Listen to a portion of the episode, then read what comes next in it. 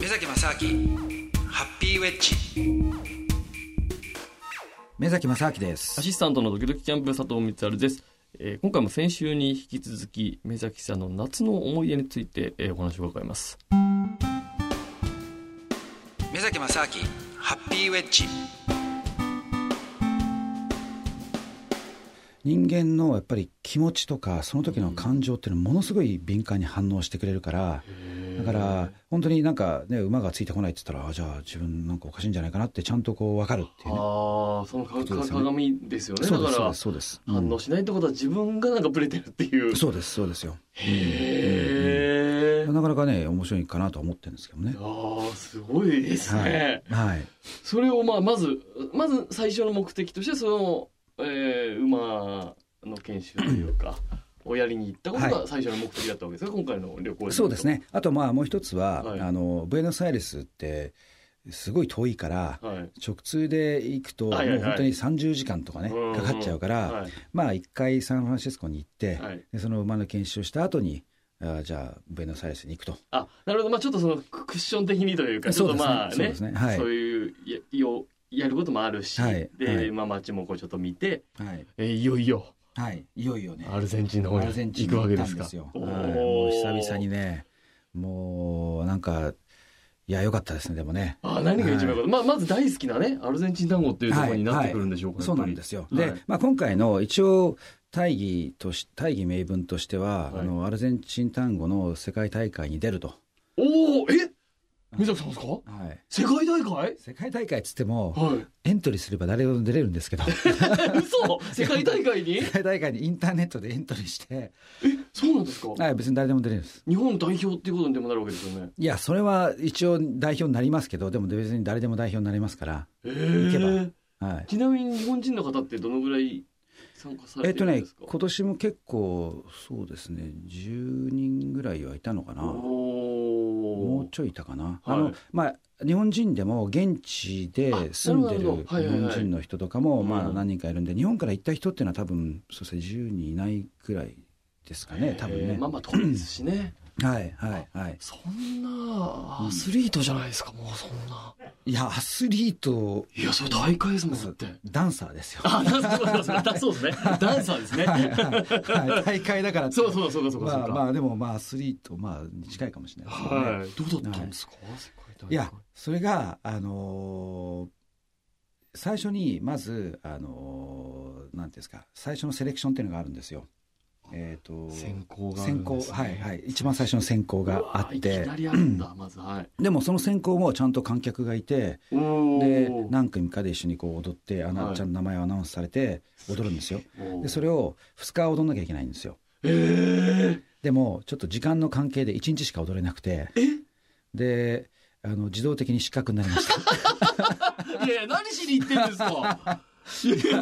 やってくださいよ、せっかくですから。いや、 ちょっとね。馬を、馬を1日早く切り上げてできたでしょ。い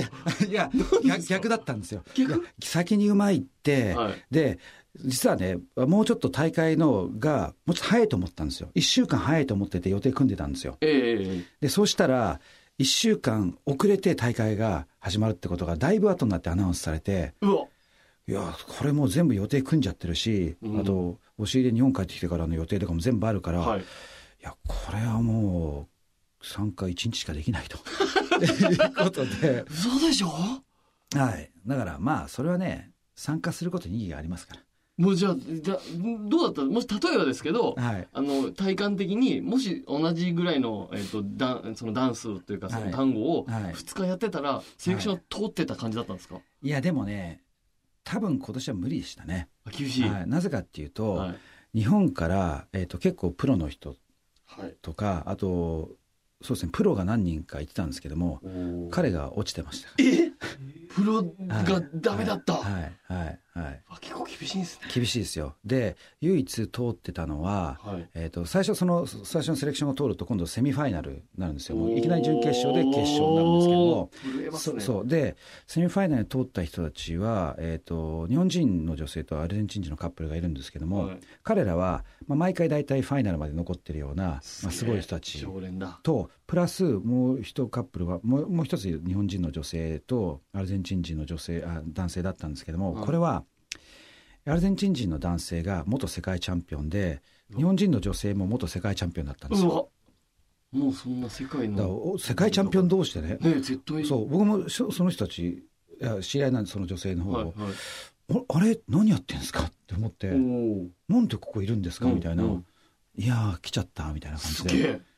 すごいですよね、まあ、あのサロン単語とあとあのステージ単語っていう要するにちょっと部門が違うんで、はい、彼らはそのステージ用の単語のチャンピオンなんですよねそれぞれまあ別で別のカップルで別の年にチャンピオンになってるんですけどもまあそれにしても世界チャンピオンですよ。いやそれはねちょっと有力ですよね。はい、はい、で彼らはまあ当然ですけどもね、うん、あの通ってましたけども、あと他の日本でアジア大会とかでも本当に上位に食い込んでるような人とかが、うん、ね、最初で落ちてましたからうわ厳しい、ね、厳しいですよすごいレベル高いですねめちゃくちゃ高いですけどだってじゃ審査員の人もびっくりしたんじゃないですか、うん、あれ昨日いたこの正明目覚 めていないぞみたいないどう、まあ、何やってんだみたいなっていやアルゼンチン人そんな気づかないですよそんなあ気づかないですか、うん、なんかあでもね僕のちょうど踊ってる前に、はい、あのおじいさんとあとあのー、若い女性がね踊ってたんですよ、はい、でそれを見てね「あれ?」とかっつって「これどういう関係かな?」とかいろいろこう妄 想がまあ気になりますねそうですよなんか金払ってやってんじゃないかとかとか、ね、いやそんなことないと。で、うん、とか言ったらさあのー、名前が同じだったんであ親子かか夫婦か。どっちだみたいな。でも、夫婦にしてはちょっと、いや、すごい夫婦だな、みたいなね。年の差カップル。年の差が多分30歳、40歳ぐらいありそうなんで。いや、ふ、いや、これは親子だろうとかと思って、でこう見てたら、おじいさんの方は、もう結構本当に多分ね、60、70ぐらいのじいさんじゃないですかね。結構いってます、ね、はい。そしたら、あの、まあ、あんまり、その、経験がないような感じで。なるほど。はい。で、初めてっぽいことを言ってるんですよ。で、その、まあ、娘だと思うんですけどね、はいはい、その娘さんがやっぱり「いや大丈夫よ」とかっつっていろいろ励ましてやってるんですよ、はい、あの待ってる時にね、うん、だからああなんか微笑ましい親子だなとか思って、ねうん、でそしたら、まあ、その終わった後にやっぱ外でその人たちが、えーと、とおばあさんとあともう一人、えーと、と孫までいたから。だからあやっぱ親子なんだなっていうね、はいはい、分かったんですよね、うん、でもそのおじいさんがあの単語のサロン単語ってみんなでこう丸くなんていうんですかね、えっと、時計と反対回りに少しずつ前進していって、はい、2人で踊りながら、うん、反、えー、時計回りに動いていきながらこう踊っていくんですよね。でそうすると前の人と後ろの人の距離っていうのをある程度ちゃんとこうキープしながら進んでいかないと。うんうんなかなかその全体のバランスが崩れてくるわけですよ、うん、でそれも一つの審査の対象になってるんですよねちゃんと全体のバランスを崩してないかっていうのさあお話は盛り上がっておりますが続きは来週までお待ちください